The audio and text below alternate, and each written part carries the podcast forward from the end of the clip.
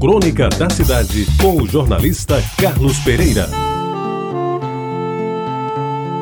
Amigos ouvintes da Tabajara, quando eu era menino, pequeno, começava a frequentar as aulas de catecismo na Igreja do Rosário, em Jaguaribe, é claro. Aprendi que ao morrer os bons iam para o céu, os maus para o inferno e os mais ou menos para o purgatório. E o céu era o lugar ideal para se viver. Lá só havia coisas boas, pessoas da mesma família, comidas de primeira, maçãs carameladas, algodão doce e outras guloseimas que as crianças adoravam. E além de tudo, a presença dos anjos e arcanjos em torno da gente, tudo na mais amena temperatura. E ninguém tinha mais a obrigação de estudar, e somente morria quem já tinha passado dos 30 anos. Já o inferno, o inferno me tinha medo até pela descrição que dele faziam. Um lugar queimando pelo fogo, gente mal encarada, o diabo Lucifer ameaçando a todos com seus tridentes, o cheiro de enxofre e principalmente o impedimento de ver pessoas amigas da terra. Era somente sofrimento e dor para pagar os pecados cometidos em vida. Já do purgatório, pouco se dizia. Era um lugar sem refrigério, amorfo e sem esperança, a não ser para alguns que ali desciam. O lugar ficava entre o alto do céu e o baixo, e o baixo do inferno, para purgar os malfeitos praticados em vida. Daí o nome de purgatório, falavam os mais sabidos. Pois bem,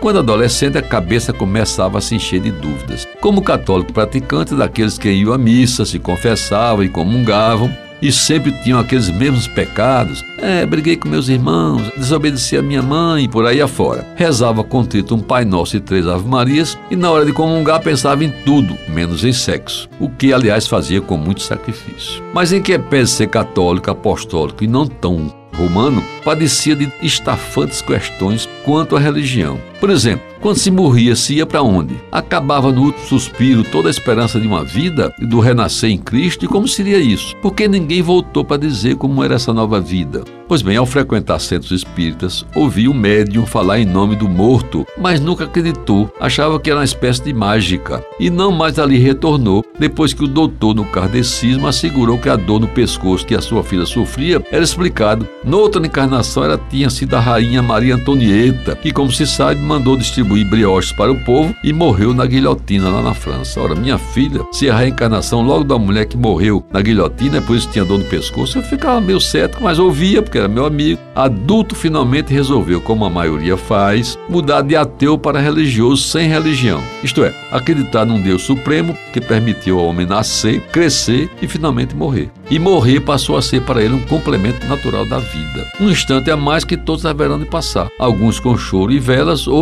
nem tanto. E talvez, próximo desse instante, decidiu que não quer morrer tão cedo. Até porque, como aconteceu com o famoso padre Aprígio Espínola, nunca se deu bem com essa história de vida eterna. O padre, segundo reza a lenda, antes de morrer, depois de uma vida sacrossanta que levou aqui na terra, chegou a balbuciar: E se não houver uma vida eterna, eu terei levado uma tremenda engabelação? Ora, se até o padre tinha dúvida, imagine o locutor que vos fala. Você ouviu Crônica da Cidade com o jornalista Carlos Pereira.